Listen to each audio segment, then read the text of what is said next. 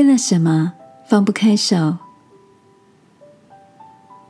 晚安，好好睡，让天父的爱与祝福陪你入睡。朋友，晚安。今天的你做了些什么呢？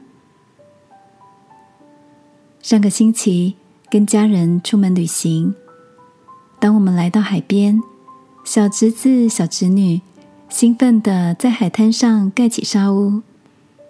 双手满了细沙子的小侄女，看到美丽的贝壳，想要捡起来装饰沙屋，却因为双手满是沙。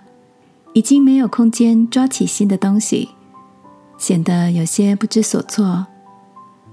小侄女困惑的跑到她妈妈面前说：“妈妈，我想要捡贝壳，怎么办？”大嫂看着她手上满把的沙子说：“你可以把手上的沙子放掉，就能捡贝壳啦。”小侄女摇摇头说：“不行。”这样沙子就不见了。有耐心的大嫂看着妹妹说：“宝贝，那你要想好，现在要拿沙子还是要拿贝壳？这个只有你自己能选择。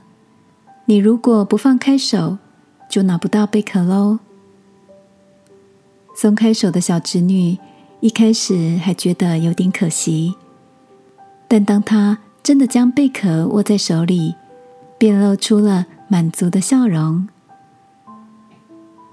亲爱的，你的手上都抓着什么呢？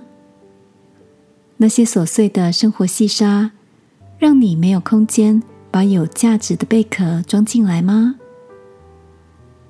诗篇里，摩西向天父有一个祷告说：“求你教导我们明白人生有限。”使我们做有智慧的人，在有限的人生横轴上，求天父给我们取舍的智慧，能空出手来，接住那些能为生命储值的事情吧。亲爱的天父，生活里想要的好多，都想装进时间的袋子里，求你指教我舍得放手。在收纳那些值得专注的事物。祷告，奉耶稣基督的名，阿门。晚安，好好睡。祝福你有松手的智慧。